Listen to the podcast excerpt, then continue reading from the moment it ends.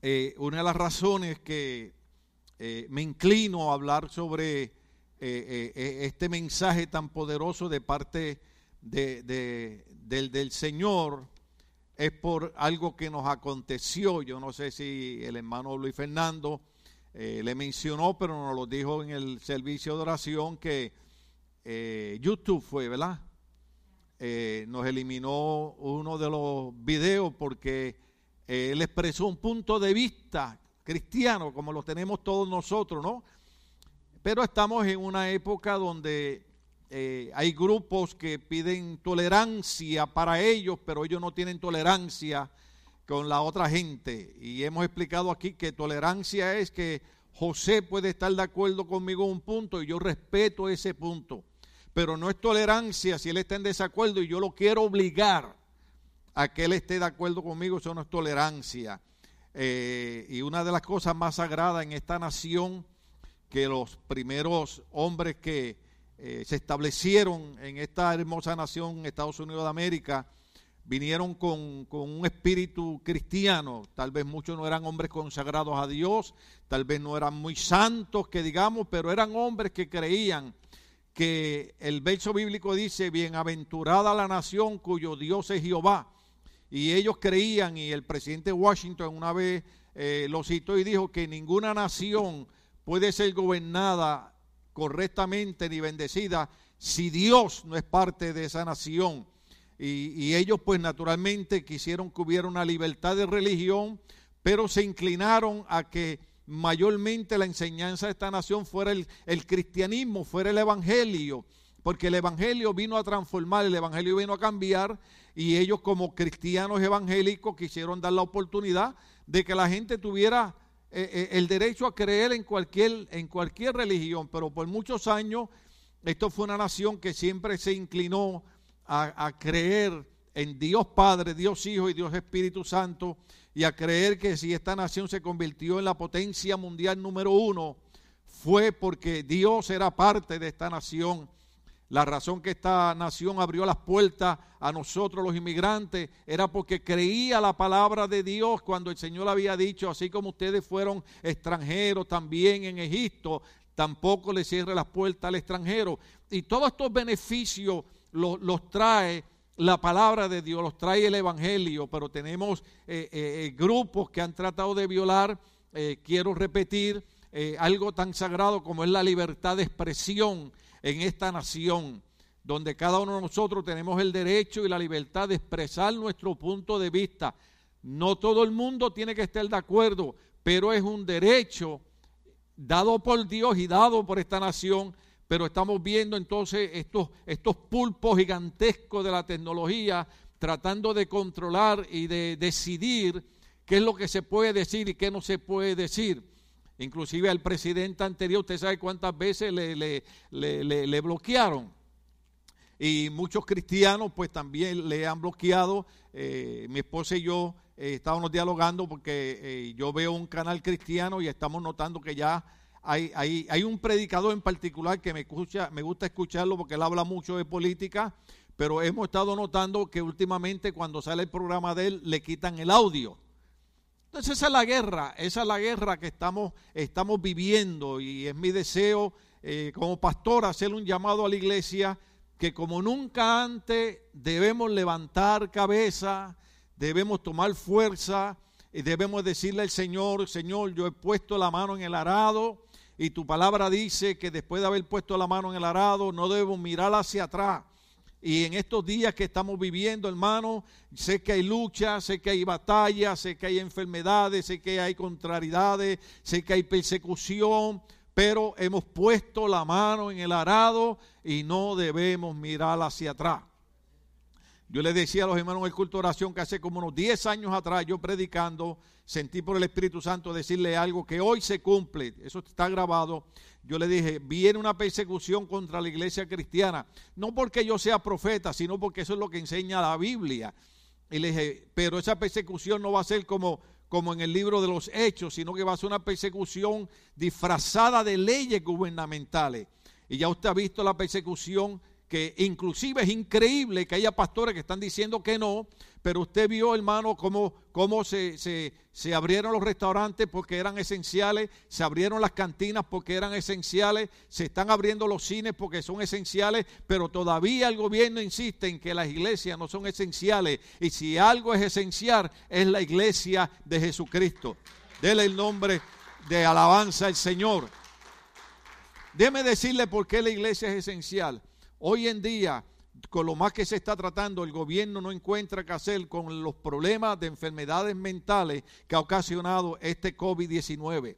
Hay gente quitándose la vida, hay gente eh, separándose, hay gente rompiendo sus hogares, hermano. Y usted sabe qué ocurre. Yo hablaba ayer con la pastora, cuando nosotros venimos a la casa del Señor, hoy yo meditaba y decía, como que ahora yo comprendo la realidad cuando el salmista decía, yo me alegré con los que me decían a la casa del Señor iremos. Entonces, cuando usted enfoque, dice, ¿cuál era la razón? ¿Qué era lo que hacía que, que, el salmista se alegrara cuando iba a la casa del Señor? ¿Qué era lo que hacía que él se llenara de gozo cuando decía, me alegré con los que me decían, vamos a la casa del Señor? Él decía, aquellos que me invitan a la iglesia, aquellos que me dicen, van al culto, me, me causan alegría. ¿Sabe por qué, hermano?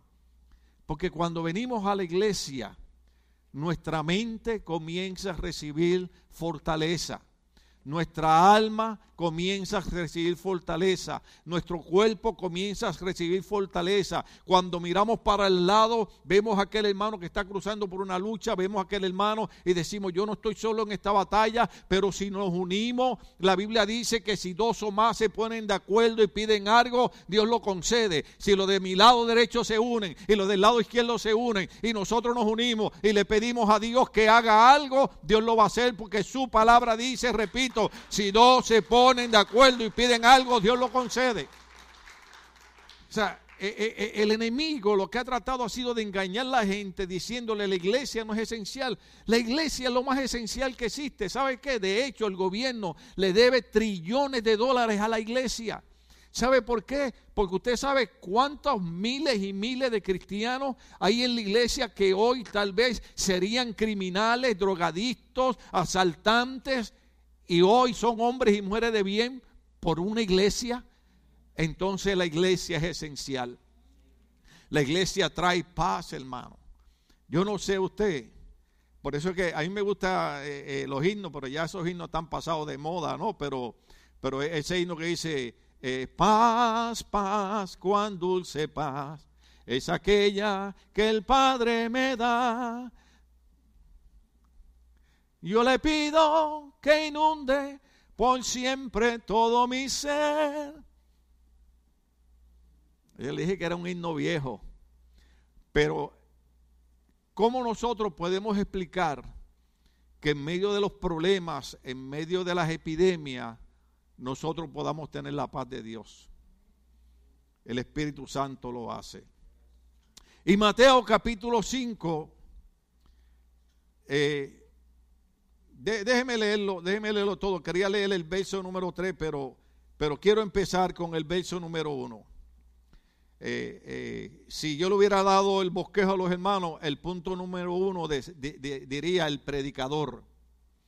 El predicador no es un hombre sobresaliente, el predicador no es un hombre famoso, el predicador es un hombre común que los líderes religiosos lo están persiguiendo, lo están criticando, están tratando de agarrarlo en algún error religioso para, para hacerlo triza. El predicador se llama Jesús de Nazaret. Y la Biblia dice en el verso número uno, ¿cuántos están conmigo en Mateo capítulo 5? Cuando vio a las multitudes, entonces, observe esto, dele despacio, hermano. Nosotros estamos en la época del microondas y queremos que todo sea en 30 segundos. ¿Qué hizo Jesús? ¿Vio qué? Yo no sé usted, pero cuando yo estaba estudiando estos pasajes, yo dije, lo impresionante de esto es que yo creo, cuando yo estoy con dolor de espalda, cuando yo estoy pasando por situaciones, yo creo que Dios me ha abandonado. Creo que Dios me ha dejado solo. Honestamente, ¿cuánto alguna vez han pensado que Dios se ha olvidado de ustedes? Sin embargo, cuando usted va a Mateo capítulo 5, verso 1, lo primero que la Biblia dice, que el predicador, que dijimos que es quién, Jesús, dice, él vio las multitudes. Tú y yo estamos aquí hoy y no estamos pasando desapercibidos para el Señor. Hoy el Señor está mirando hacia la iglesia. Hoy el Señor te está viendo donde tú estás sentado. Hoy el Señor me está viendo donde yo estoy. Hoy el Señor está viendo los problemas que tú estás pasando. Hoy el Señor está viendo las situaciones que yo estoy pasando. ¿Sabe qué es lo grande de esto? Que no es cualquier hombre el que está viendo, no es cualquier predicador que está viendo. Es el Rey de Reyes, el Señor de Señores, es el Alfa y Omega, es el principio y fin que está viendo donde estamos parados esa es la grandeza. Por eso es que Mateo capítulo 5, cuando habla de las bienaventuranzas, hay que comprenderlo. Porque Jesús pudo irse a un templo. Pero sin embargo, la Biblia dice que viendo a las multitudes, subió a la ladera de una montaña. ¿Sabes qué significa eso? A Jesús no le importa dónde tú estás. A Jesús lo que le importa es bendecir tu vida. Mira lo que dice. Cuando vio a las multitudes, subió a la ladera de una montaña. ¿Y usted sabe qué es la cosa más impresionante? ¿Ya lo leyeron qué hizo Jesús? Se sentó. ¿Usted sabe lo que simboliza eso? Como cualquier simple hermano, como cualquier simple amigo, como cualquier simple familiar, se sentó con la gente en la ladera, en una montaña. Yo quiero hablar de la bienaventuranza, porque una de las cosas que, que, yo estoy teniendo lucha, pido la oración por eso, es que por más de 48 años yo he creído que lo más importante en la iglesia es la enseñanza del maestro.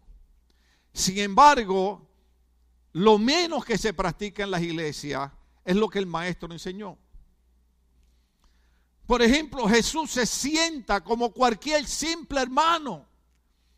Pero hoy en día vemos en medio de las iglesias una competencia de quién tiene más poder que el otro, que quién tiene una iglesia más grande que otro, que quién tiene más gente que otro, que quién tira más gente al piso que otro. Hermano, y se nos olvida que simple sencillamente muchas veces nosotros no necesitamos un gran predicador, no necesitamos un hombre poderoso, lo que necesitamos es alguien que se sienta al lado de nosotros.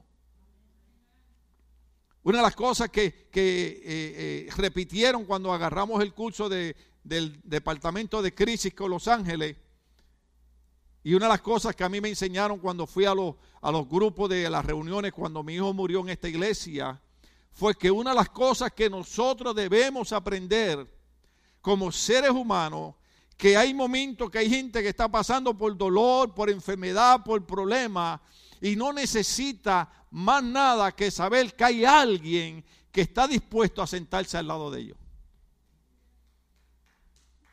¿Usted sabía eso? O sea, hay veces que hacemos más sentándonos al lado de una persona y dejándole saber, yo estoy aquí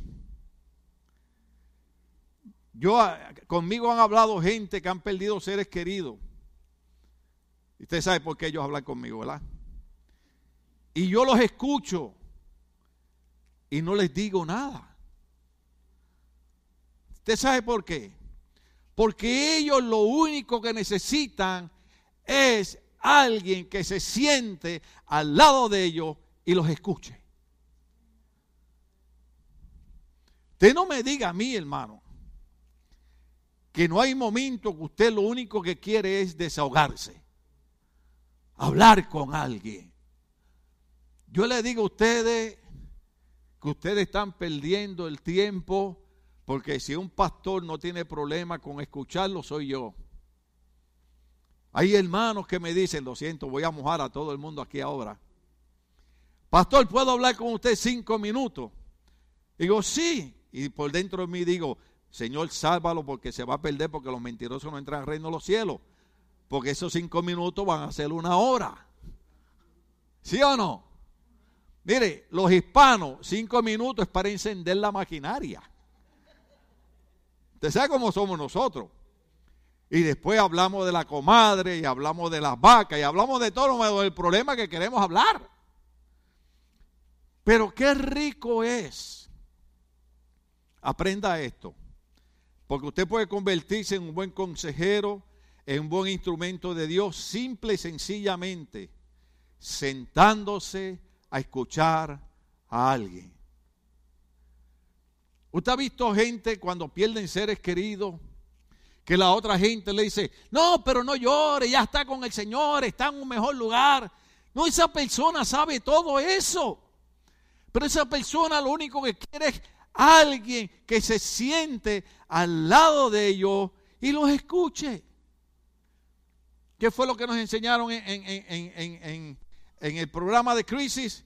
Just be there. Just be there. That's it. No tienes que hablar, no tienes que decir nada. Permite que esa persona sienta. Y yo quiero decirles algo, hermano, en medio de nuestras incomprensiones, en medio de nuestros dolores, en medio de nuestras situaciones, el maestro está sentado al lado de nosotros. El maestro está sentado. El maestro está sentado como diciendo, a mí tú me puedes abrir tu corazón. ¿Habrá algo de nosotros que Dios no sepa? Sin embargo, Él quiere que nosotros le hablemos, que nosotros le digamos. ¿Usted ha leído el verso bíblico que dice, pedid y se os dará?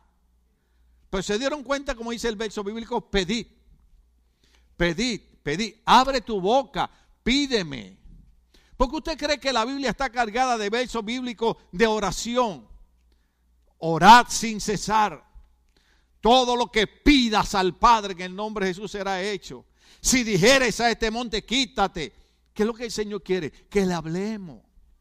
Porque Él está sentado al lado de nosotros para escucharnos. Cuando vio a las multitudes, dijimos el punto uno es, Él ve dónde estamos. ¿Tú crees que Él no sabe por lo que tú estás pasando? ¿Tú crees que el Dios que la Biblia dice que el que hizo el ojo, acaso no verá a su pueblo? ¿Tú crees que el Dios que dice el que hizo el oído, acaso no irá a su pueblo cuando clame a él? Pero este capítulo 5 está cargado. Podemos predicar todos los viernes y todos los domingos por el resto del año de ese capítulo y jamás terminaremos tanta enseñanza que hay ahí. Yo no sé usted, pero a mí me gusta saber que cuando yo estoy solo en la casa, sentado con dolor de espalda, y yo digo, Señor, ayúdame. ¿Usted sabe qué? Oh, no, no, déjeme decirlo en inglés porque hay muchos jóvenes aquí. You know what? The Lord is right there. He's sitting right next to me. Es un milagro, hablé inglés. He's right there. He knows what I'm going through. It's not a surprise for the Lord. Cuando somos jóvenes, pensamos que somos los únicos que tenemos problemas. Y perdónenme los jóvenes de la actualidad, porque a nosotros los jóvenes nos crearon diferentes. Usted sabe, yo no sé si fue René que siempre que pone cosas bonitas en, en Facebook. Ustedes me perdonan, hermano. Yo hay montones de hermanos que, que entro a sus páginas y veo sus chistes y les pongo like y todas esas cosas pero yo no sé si fue uno de ustedes puso una chancleta volando y pusieron abajo, no era la estrella que guió a los reyes magos hacia Belén, pero me enseñó el camino correcto. y a nosotros los jóvenes, usted sabe cómo nos curaban los problemas. nos curaban los problemas a, a cantazo, hermano. Yo no le estoy diciendo a los padres que hagan eso, hay que modernizarse, los tiempos cambiaron. Usted puede aconsejar, yo aprendí que lo mejor es hablarle a los jóvenes, hablarle a los hijos y aconsejarlos. Pero mi mamá me decía, eh, nosotros somos tres varones, de padre y madre. Yo tengo un montón de, hermanos de padre, eh, de parte de padre y hermanas de parte de padre, que nunca nos hemos visto como medios hermanos. Son mis hermanos completos, son maravillosos. Eh, pero en mi casa er, éramos tres. Y mi mamá, hablando así como hablan ustedes en su hogar, decía, ustedes son tres machos. Así decía. Y yo soy una mujer chiquita, decía ella. Y ustedes con las manos yo no puedo. ¿Y con qué usted cree que ella nos enderezaba? Con un palo de escoba. No de los del Narina en eso de cartón. ¿Cuántos se acuerdan de aquellos palos de escoba que cortaban las ramas aquellas que tenían nudo? Que primero partía su espalda y el palo no. Hermano, solo Celina que me ha recortado ha visto tres cicatrices que yo tengo aquí. Tengo tres cicatrices porque yo era un niño muy bueno. ¿Ah? Mucha gente no sabe que a mí este diente, la parte de atrás, una vez alguien me dio con una pistola y me rompió la parte del diente de atrás. Así era como nos quitaban las depresiones. Así, yo, yo, extraño a mi mamá porque hay días que yo me siento deprimido. ¿Cuántos alguna vez se han sentido deprimidos? ¿Cuántos alguna vez han sentido con ansiedad, aparte del pastor? Imagínense cuando yo vengo a predicarle a ustedes, la ansiedad sube a 100. ¿Y usted sabe cómo nos quitaba la ansiedad? Con el palo de la escoba, con una correa de cuero, a otros un poquito más bondadoso con el cable de la plancha. ¿Cuántos se acuerdan? Les estoy llenando la vida de gozo. Y yo entiendo, yo entiendo que esto no es una época de, darle con el cable de la, de, la, de la plancha a los jóvenes, que hay algunos que hay que darle con la plancha en vez de con el cable, ¿verdad? Pero eh, los tiempos cambian. Y yo sé que, que hay que aconsejarlos y hay que guiarlos. Pero yo quiero que usted entienda que no hay cosa más maravillosa que saber que no importa la situación que estemos pasando, que no importa lo que nuestra mente nos diga, porque nuestra mente nos traiciona, que no importa lo que los sentimientos nos digan, Jesús está al lado de nosotros. Y Él nos está viendo. Déjeme seguir aquí. Cuando vio las multitudes, subió a la ladera de una montaña y se sentó sus discípulos se le acercaron. ¿Qué ellos hicieron? Me tengo que parar ahí. Yo le decía a los hermanos en la oración que hay algo sorprendente con Dios y con el Maestro. Dios nunca nos obliga a hacer nada.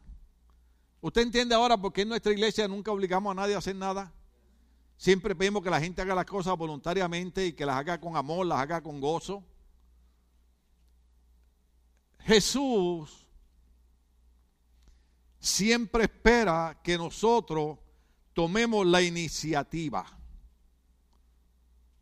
Eh, uno de los errores que cometieron los pastores por muchos años fue mal acostumbrar a los hermanos a estarlos buscando a las casas.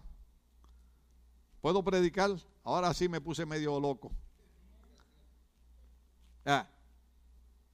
usted está enfermo, yo creo que yo puedo ir a su casa a orar por usted. A lo mejor Dios lo sana y hace una comidita y nos la comemos. Eh, un problema serio. Pero porque usted no viene un día al culto, yo voy a dejar a mi familia sola, abandonada, para ir a su casa. Y después cuando usted vea que soy yo, va a cerrar las puertas para que yo crea que no hay nadie en su casa. ¿Usted sabe que los pastores antes hacían eso? Hoy déjeme decirle algo, eso no es muy correcto, aunque muchos pastores van a estar en desacuerdo conmigo, pero la Biblia dice que cuando Jesús se sentó en la ladera, sus discípulos se acercaron. Ellos se acercaron al maestro. Usted hoy hizo lo que Dios esperaba que usted hiciera. Usted hoy se acercó a la iglesia, usted hoy se acercó a la ladera, usted hoy se acercó a donde Jesús está sentado y usted hoy está sentado al lado del Maestro y Él está aquí para contestar tus peticiones. Sea el nombre de Dios glorificado. Ese, ese es el ángulo que hay que ver esto, hermano. Dice, ellos, ellos se acercaron. Jesús se sentó y ellos se acercaron. Yo sé que la Biblia dice que hay que motivarnos. Yo sé que la Biblia dice que hay que estimularnos al amor y a las buenas obras. Pero la Biblia no dice que hay que obligar a un hermano a venir a la iglesia. ¿Cuántos estamos aquí? Hay hermanos que me han probado a mí. Me voy de la iglesia tres meses. Y él cree que en esos tres meses yo no tengo más nada que hacer más que esperar por él.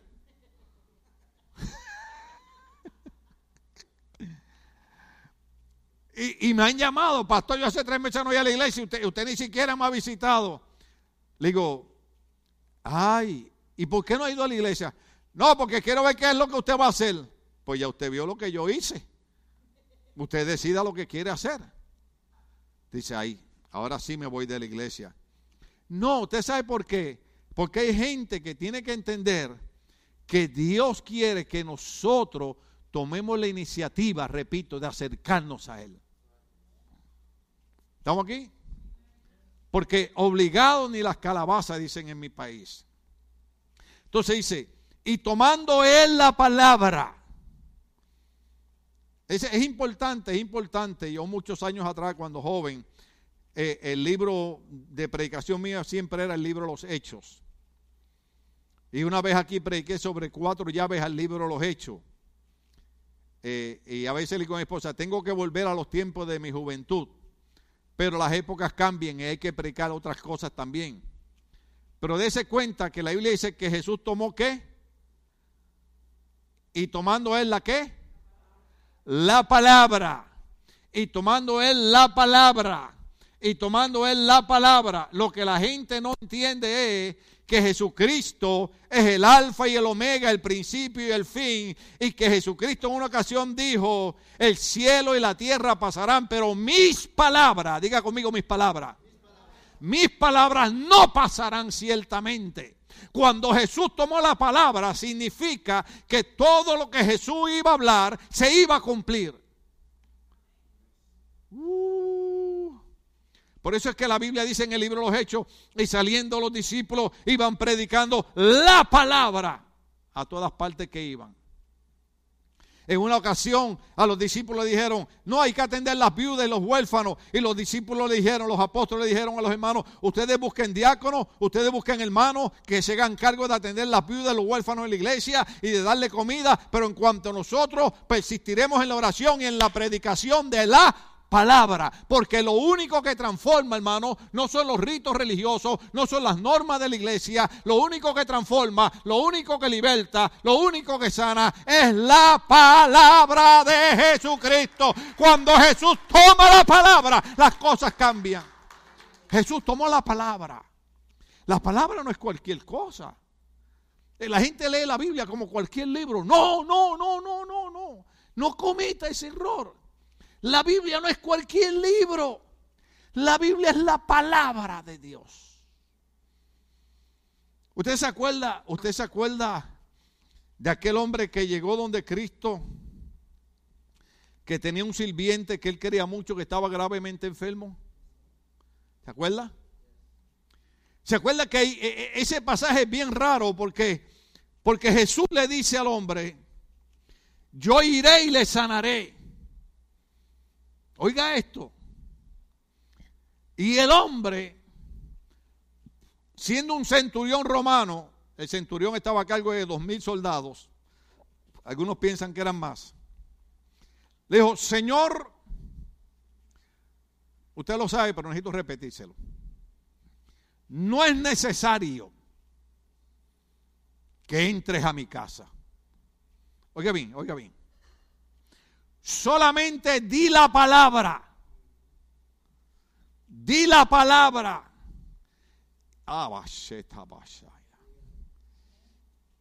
Di la palabra. Y mi siervo se sana.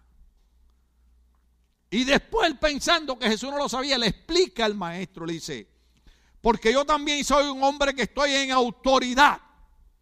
Y cuando yo doy una orden, esa orden se tiene que cumplir. ¿Sabe lo que estaba diciendo ese centurión? Si yo, un ser humano, tengo autoridad, Tú que eres el Hijo de Dios, tienes autoridad sobre los cielos y sobre la tierra. Tú no tienes que entrar a mi casa. Tú solamente tienes que decir la palabra y mi siervo se sana. Cuando el hombre llega a su casa, el siervo está sano. Y dice, ¿cuándo fue? A tal hora. Dijo, a esa hora fue que él dijo la palabra. A esa hora dijo la palabra. Hermano, mire, voy a tratar de enseñarle algo aquí. A nosotros los cristianos nos enseñan que Dios hace milagros cuando viene el profeta. ¿Usted se da cuenta de eso? Cuando viene el profeta porque hace milagros, ay, yo voy para el frente para que me ponga las manos encima. Déjame decirte algo. Yo sé que Dios ministra cuando alguien te pone las manos encima, gloria al nombre del Señor. Pero yo no necesito ningún siervo de Dios, porque son siervos de Dios, ¿verdad? Que hace milagros para entender que Cristo puede hacer un milagro en mi vida. Yo no se lo digo a mi esposa y se lo digo a nadie, pero yo cuando estoy en mi casa solo digo, Señor, gracias porque la gente no sabe que yo soy un milagro viviente. ¿Ve? Porque la gente confunde la fe la gente cree que fe es no tener problemas, la gente cree que fe es no tener enfermedades, la gente cree que fe es tener riqueza. Fe es creer que en medio de las situaciones Dios te va a dar la victoria. Fe es creer lo que no se ve, hermano. Es pues la fe, la certeza de lo que se espera, la convicción de lo que no se ve. Tú tienes problemas, tú tienes enfermedades, pero tú dices, no sé cómo va a ser, pero aquel que habló la palabra, aquel que habló la palabra, va a hablar la palabra sobre mi vida, va a hablar la palabra sobre mi problema y él va a hacer algo nuevo en mi vida. Por eso que es importante la palabra. Por eso es importante venir a la iglesia. Porque la Biblia dice que la fe viene por el oír la palabra. La fe viene por oír la palabra. Oír la palabra, oír la palabra, oír la palabra, oír la palabra. Yo le decía a la hermana, no voy a decir el nombre que era la hermana Odulia, porque no quiero que nadie sepa que era ella. Pero en el culto de oración yo le decía, hay gente que que critica a ciertos predicadores. Eso es normal. A mí me queman, a mí me sacan los pellejos, hermano. Pero hoy yo puse un pensamiento en Facebook que puso alguien. Dijo, trata de ser positivo porque ya hay demasiada gente que critica. ¿Usted sabía eso? Lo más que hay gente que critica. Necesitamos gente que sea un poquito más positivo, ¿verdad? Y hay dos predicadores que la gente los critica mucho. Y usted entra a Facebook, usted entra a Internet, usted encuentra teólogos que nunca han ido a un seminario, teólogos que no congregan en una iglesia, teólogos que no se sujetan a un pastor, teólogos que no ayudan económicamente. Pero usted los ve en los medios sociales criticando a siervos de Dios. Y yo le decía a la hermana, a esos dos pastores que los critican, yo prefiero escucharlos a ellos.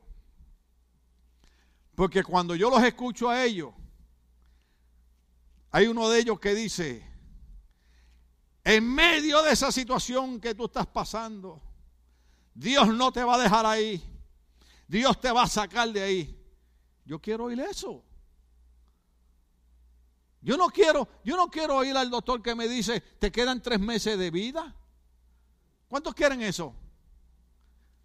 Yo quiero que cuando el doctor me diga te quedan tres meses de vida, escuchar a un predicador que me diga, y aunque el doctor te dijo que te quedan tres meses de vida, el Dios de los cielos dice en su palabra, esta enfermedad no es para muerte, sino para que el nombre del Padre sea glorificado.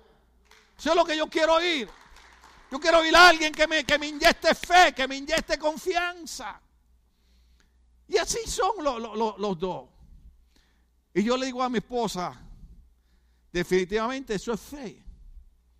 Fe no es tener problemas, fe no es no tener enfermedades, fe no es tener dificultades, fe es creer que hay uno que es más grande que mis problemas y que mis enfermedades y que mis dificultades. Y que no importa dónde esté parado, el que está conmigo es mayor que el que está en el mundo. Y lo nacido de Dios vence al mundo. Y esta es la victoria que ha vencido al mundo, nuestra fe.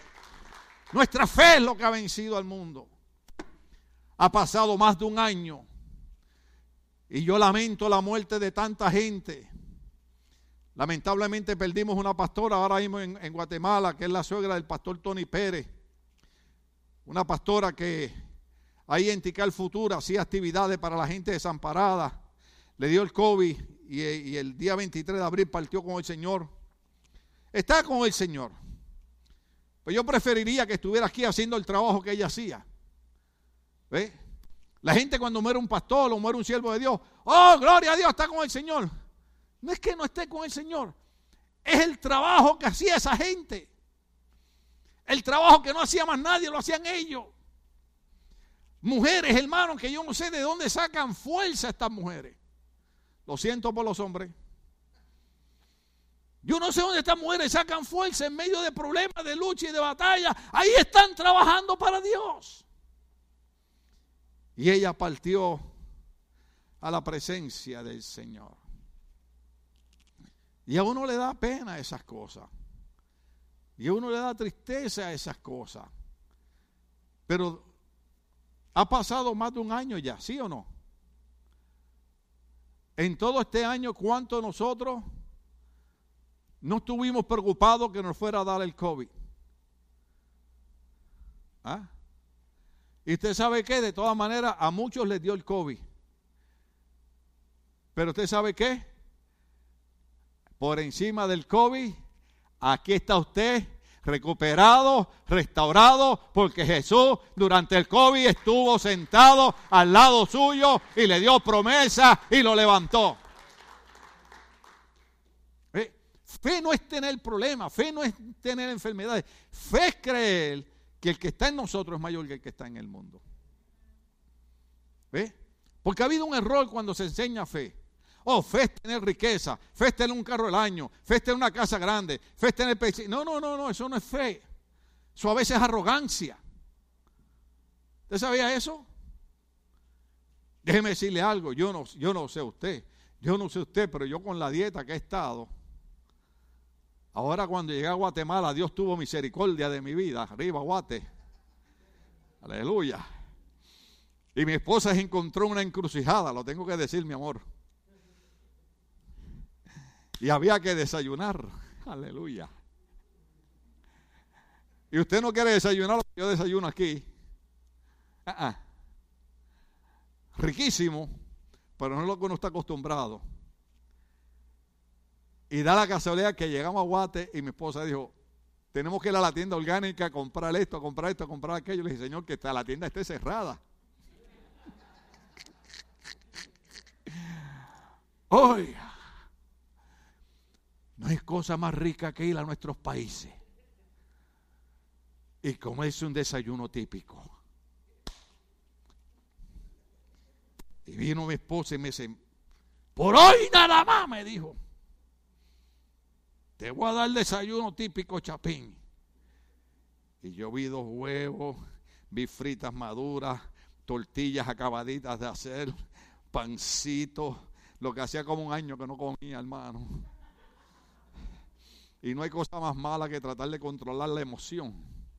Porque yo quería brincar, aleluya, gloria a Dios, ama, vive Cristo. Pero yo, amén, amén, gracias, gracias. Pero por dentro brincando de alegría.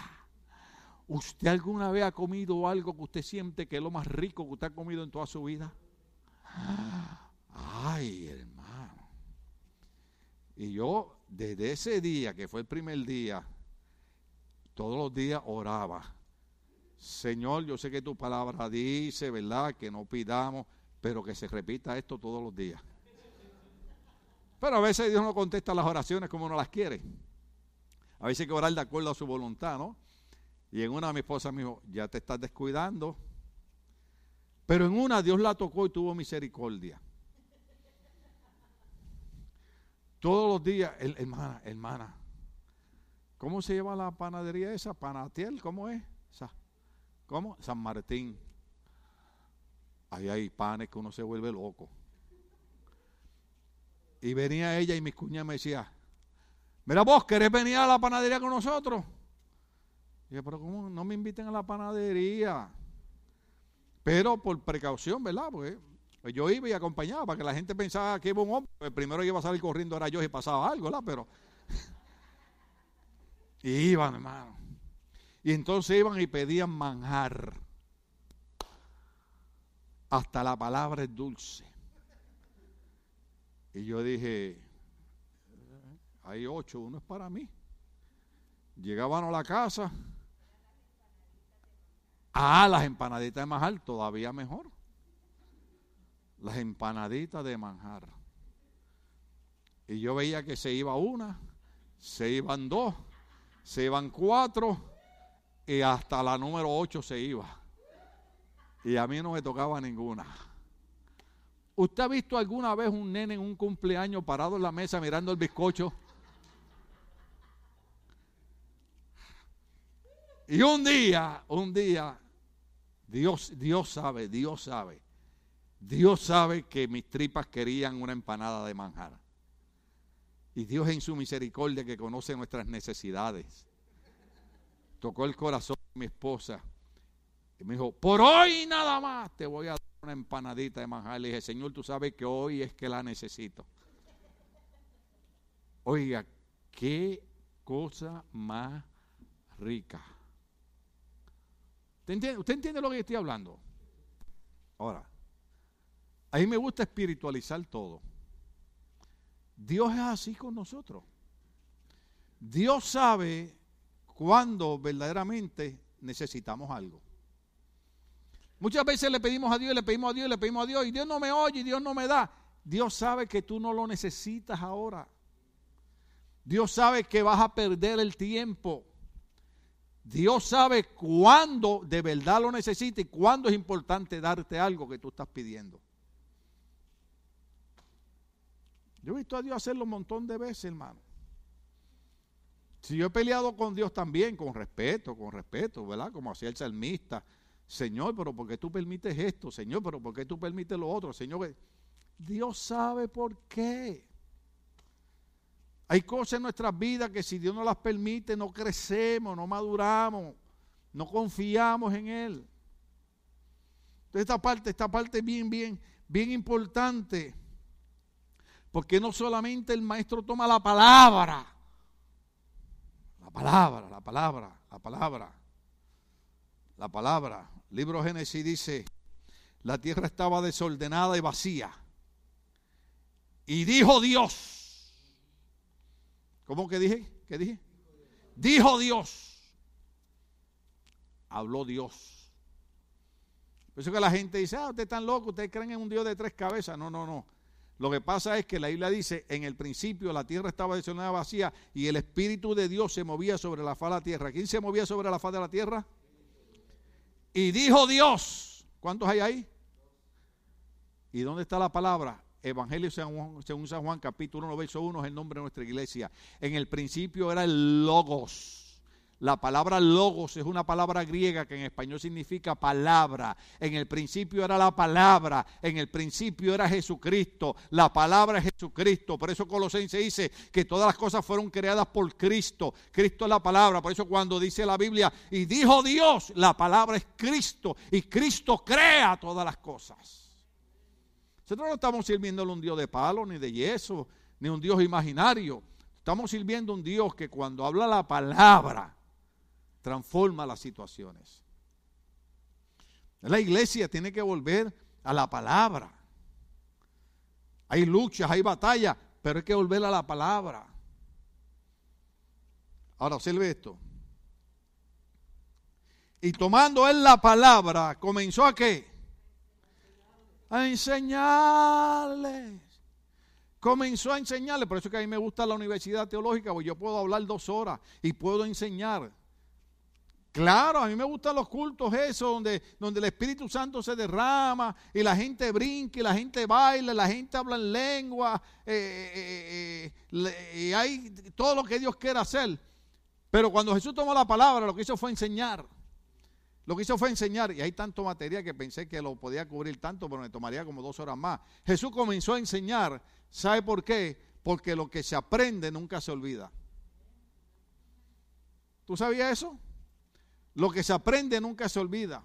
Y, Jesús dijo, es más importante enseñarles, grabar en su mente, grabar en su cerebro la palabra, que lo que ellos puedan ver.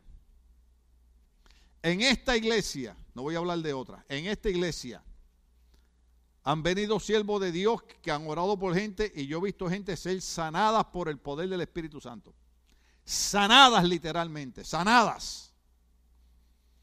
He visto gente que Dios le ha dado palabras proféticas, de verdad, palabra profética de verdad. ¿Dónde están? No les importó la sanidad, no les importó la palabra profética. Pero la gente que se le enseña, madura y crece. ¿Usted sabía eso? A la gente que se le enseña, madura y crece. Por eso es que al Señor se le conocía como, ¿cómo le decían a Jesús? Maestro, maestro. Los tres años y medio que el maestro estuvo con los discípulos, estuvo enseñándoles la palabra. Más importante que los milagros. ¿Sabe por qué? En una ocasión, una ocasión, vinieron una gente. Oh, se me fue el tiempo. Gracias, seguimos. En una ocasión la gente estaba burlándose y los discípulos habían entendido que ellos tenían poder para hacer cosas milagrosas. Y dijeron, Señor, tú quieres que oremos para que caiga fuego sobre ellos y los mate. ¿Y sabe qué le dijo a Jesucristo? El maestro, el que enseñaba, ¿acaso ustedes no saben de qué espíritu yo soy? Yo no he venido a perder las almas, yo he venido para que las almas sean salvas por medio de mí. Ustedes no han aprendido nada, tres años y medio conmigo no han aprendido nada. El poder de la palabra no es para destruir, es para edificar. ¿Cuántos estamos aquí? Por eso es que hay que tener cuidado con la cuestión de los dones proféticos y los porque, porque hay gente que confunde la palabra profética con, con que son Dios. Hay gente que cree que porque de una palabra profética fue Dios el que habló. No, cuidado, muchas veces no es Dios el que está hablando. Usted tiene que prestar más atención a la palabra escrita, a la palabra enseñada. El apóstol Pedro dice, hacemos bien en estar atento a la palabra profética escrita que alumbra como antorcha en lugar oscuro. Porque es más importante la enseñanza. Porque usted ve milagros y señales, los tres días se les olvida. Pero lo que usted aprende es lo que se queda. Una hermana estaba en Miami, su hijo estaba grave en hospital, ella iba a nuestra iglesia en Puerto Rico y dice que una noche salió del cuarto y empezó a buscarme por el hospital. Porque ella dice que me empezó a oír que yo le estaba hablando. Y yo no estaba allí. Dice, Pastor Tim, yo lo escuchaba usted mientras usted me predicaba. Le dije, no, usted no me estaba escuchando a mí. El Espíritu Santo le estaba recordando lo que usted había aprendido, que se había enseñado en la iglesia. Porque por eso es que Jesús pasaba más tiempo en enseñar. A mí me gustan los cultos de avivamiento, pero yo prefiero, hermano, que entremos a la iglesia y recibamos una enseñanza que entre en nuestros oídos, entra en nuestra mente, entra en nuestro cerebro, entra en nuestro corazón, entra en nuestro espíritu, para que dentro de seis meses, cuando estemos en un problema, el Espíritu Santo nos recuerde esa palabra que nos va a dar la victoria. Porque tuvo un milagro hoy, mañana se olvidó. Yo conozco gente, gente, yo, tengo un amigo mío que Dios lo levantó de una silla de ruedas, de esa silla de ruedas así estirada, si me está oyendo se va a enojar conmigo, pero eh, en un caso imposible. Y lo llevaron a una campaña evangelista que él criticaba a la esposa. Él decía: Ese evangelista le paga a la gente para que se hagan los enfermos para que después aparezcan como están sanados. Y habían unos vecinos, que unas nenas, que lo invitaban y decían: Mira, para que ya no molesten más. Esa no fue la palabra que él usó, ¿no? Para que no molesten más, voy a ir a la campaña. La campaña era aquí en el Olímpico, en Los Ángeles. Y da la casualidad que como le está en esa silla acostado, lo paran al frente de la plataforma. Y él está ahí enojado, molesto. Y él está mirando al predicador y está diciendo, este hombre le paga a la gente para que se hagan los enfermos. De momento el predicador lo mira y le dice, paralítico en el nombre de Jesucristo, levántate y camina. Y él dice que en esa silla empezó a sentir un fuego que le corría por las piernas y la espalda y las piernas empezaron a moverse y puso las manos y se enderezó, se sentó y comenzó a caminar, hermano. un caso imposible, los médicos no lo creían. Empezó a ir a las iglesias a dar testimonio. Lo último que yo me enteré de él hace como 10 años, que ese hombre se volvió otra vez al vicio, se volvió a la perdición y se olvidó de que Dios lo levantó de una silla de ruedas. Porque no son los milagros de señales, son buenos, los queremos. Yo creo que Dios haga milagros en mi vida. Pero la palabra, lo que enseña, es lo que nos da el triunfo. Hay un verso bíblico bien peligroso que dice, mas el que permanezca hasta el fin, ese será salvo. Esto no es cuestión de jugar a la iglesia, esto no es cuestión de entrar y salir, esto no es cuestión del ánimo que yo me siento, esto es cuestión de que el que permanece hasta el fin será salvo. Nuestra decisión debe ser, Señor, puse la mano en el arado, lo dije al principio del mensaje, puse la mano en el arado, no importa quién me jale, yo no suelto este arado porque yo con este arado voy para el reino de los cielos en el nombre de Jesús. Eso era lo que él hacía, él enseñaba. Y después decía, y lamentablemente ahí tengo que terminar. Él decía, dichosos los pobres en espíritu. Esa gente que en la iglesia siente como que ellos no son nada en la iglesia. Tú estás equivocado. Cada persona en la iglesia tiene su función. Porque todos somos miembros del cuerpo de Cristo. Pasa que Dios va preparando a la gente en cierta medida. Y hay gente que a veces Dios le da oportunidad más rápido que a otros, porque depende a veces del carácter de la gente. Dios conoce tu carácter, Dios conoce tu personalidad y Dios sabe cuál es el don que te puede dar. ¿Ve? Por ejemplo, hay gente que aunque usted le pague no se paran aquí en este altar a nada. ¿Usted sabía eso? Ahora, usted suéltele la cocina para que usted vea que parecen unas hormiguitas trabajando. Usted le dice, yo quiero que tú abras el culto, yo quiero que tú leas un verso bíblico, yo quiero que te hagas una oración. Oh, no, pastor, yo no, yo no. A usted le dice, mira, tú puedes hacer esto. Y son unos campeones. Dios sabe la capacidad que tú tienes, Dios sabe tu personalidad, Dios sabe lo que tú puedes hacer, pero lo que sí es cierto es que cada persona tiene un trabajo y una labor en la iglesia porque cada persona es miembro del cuerpo de Cristo y cada miembro de nuestro cuerpo tiene una función. Hasta las cejas tienen una función. ¿Usted sabía eso? Hasta el pelo. Yo no sé por qué algunos se lo dejan caer. No, pero Dios sabe, Dios sabe, Dios sabe. Cada persona es bonita como Dios la hizo. Ahora, Jesús dice que aquella gente que se siente marginada, que aquella gente que se siente pobrecita, que aquella gente que se siente como que no vale nada, mire cómo Jesús comienza ese verso. El verso número 3, Cristo lo comienza con bendiciones. La palabra que él dice es dichoso, diga conmigo dichoso. Él dice, dichosos los pobres en espíritu. Él comienza su sermón con bendiciones porque Él vino al mundo para eso. Lo ha enviado el Padre para bendecirnos. Yo no sé si usted puede leer en el libro de Hechos capítulo 3, verso 26. Hechos capítulo 3, verso 26 dice de esta manera. Tal vez los muchachos lo puedan poner. Hoy yo no le di el bosquejo a ellos, hoy los hice sufrir. Pero mire qué campeones son. Cuando Dios resucitó a su siervo, lo envió primero ustedes para darles la que la bendición de que cada uno se convierte de sus maldades. Por eso en el verso 3, cuando Jesús dice, dichosos los pobres en espíritu, Jesús está rompiendo con una bendición para su pueblo. Él está bendiciendo a su pueblo. Él no está diciendo, oh, pobrecito los hermanos. No, le está diciendo, yo los estoy bendiciendo. Dichoso indica bendición. Él está bendiciendo a la gente. Cuando él habla de eso, cuando él habla de bendición, lo hace como quien tiene autoridad.